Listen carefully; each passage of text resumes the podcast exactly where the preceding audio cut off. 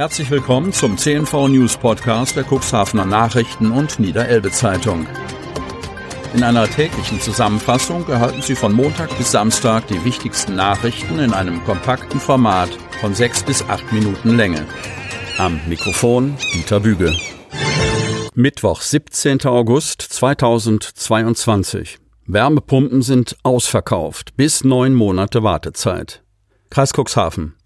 Seit Tagen über 30 Grad. Der Ventilator gibt alles. Auf der Liege dreht man sich nochmal um. Wer denkt da an die Heizung? Viele gerade tatsächlich nicht, so die Erfahrung von Klaus-Uwe Gerling, Obermeister der Innung für Sanitär- und Heizungstechnik Cuxhaven-Landheilen. Die Kunden, die im Hochsommer vorsprechen, täten dies durchweg ruhig und besonnen. Das derzeitige Wetter entspannt. Erst Ende September komme erfahrungsgemäß der Gedanke an den Winter zurück und dann auch gleich als Schub. Für dieses Jahr rechnet er mit einem Ansturm. Der habe im Grunde schon mit dem Regierungswechsel im vergangenen Herbst eingesetzt und sei durch den Ukraine-Krieg nach kurzer Verunsicherung nochmals massiv befeuert worden. Die große Frage lautet, was kann ich jetzt machen? Und das fragen sich beileibe nicht nur die Kundinnen und Kunden mit 15 bis 20 Jahre alten Gasheizungen, sondern auch solche, die erst vor drei, vier oder fünf Jahren eine klassische Gasheizung erworben haben und sich nun mit Zweifeln herumplagen, ob sie dabei wohl die richtige Entscheidung getroffen haben. Unbestritten gehen die meisten Nachfragen derzeit in Richtung Wärmepumpe. Sie passt aber nicht überall und in jedes Haus, erklärt Gerling. Manchmal sei aber die Kombination mit einer Gasheizung denkbar. Ist die Entscheidung getroffen, kommt erst die richtige Herausforderung, einen Betrieb zu finden, der in Zeiten anhaltenden Fachkräftemangels noch freie Kapazitäten hat, mag vielleicht noch gelingen, aber Wärmepumpen sind definitiv ausverkauft, weiß Gerling. Wer jetzt bestelle, müsse mit Wartezeiten von bis zu neun Monaten rechnen.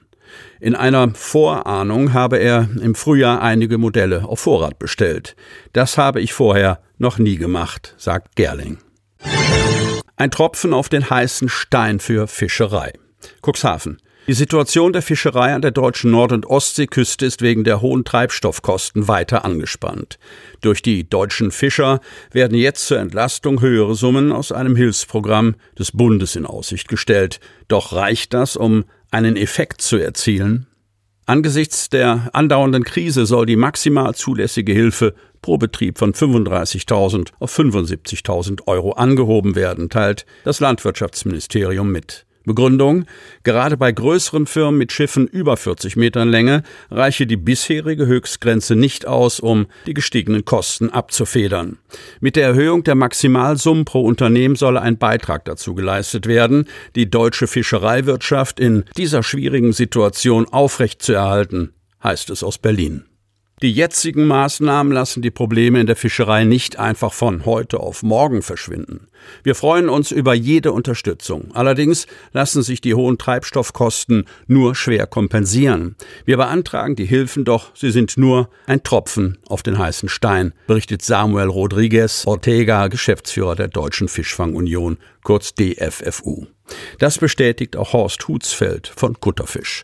Diese Hilfen sind eher für die kleinen Fischereibetriebe von Bedeutung. Riesenast kracht in Hemmo auf die Straße. Mit einem ohrenbetäubenden Knall ist am Montagabend der Riesenast einer Eiche trotz Windstille abgebrochen und auf die Straße geknallt. Kurz vor 18 Uhr wurde die Ruhe der Anwohner der Straße Schuppenfeld in Hemmerhesel von einem starken Rauschen und einem Riesenknall gestört. Der über 20 Meter lange und etwa einen Meter dicke Ast der Eiche war direkt am Stamm abgebrochen und quer über die Fahrbahn bis auf ein Nachbargrundstück gefallen. Die Bruchstelle des Astes wies eine Länge von weit über zwei Metern auf. Der Stamm der Eiche wurde auf einer Höhe von ebenfalls über zwei Metern gespalten. Zum Glück befanden sich zu diesem Zeitpunkt keine Personen in dem Bereich. Umgehend wurde die Feuerwehr Hesel alarmiert.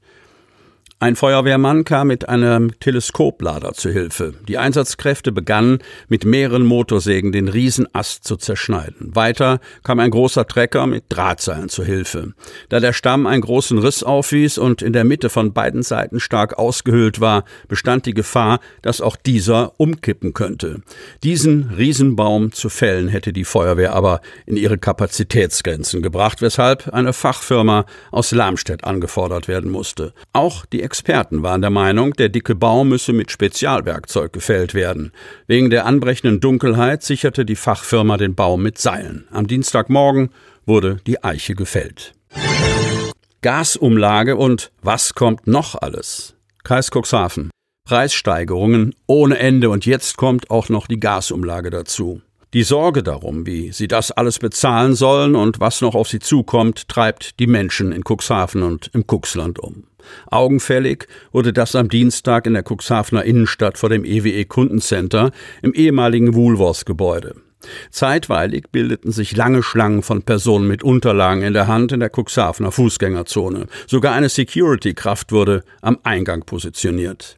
Nach Angaben von EWE e gibt es bei den Kundenanfragen in den sogenannten EWE-Servicepunkten drei Schwerpunkte. Ratschläge zum Thema Energiesparen, Anpassung von Abschlägen und die Frage danach, wie sich der Markt weiterentwickelt. EWE e wird die Kosten für die von der Bundesregierung beschlossene Gasumlage, die ab Oktober erhoben werden soll, ab November an die Kundschaft weitergeben. Fällig werden dann 2,419 Cent pro Kilowattstunde zusätzlich. Der Betrag wird gesondert auf der Rechnung ausgewiesen. Nach EU-Bestimmungen muss darauf zum jetzigen Zeitpunkt Mehrwertsteuer erhoben werden.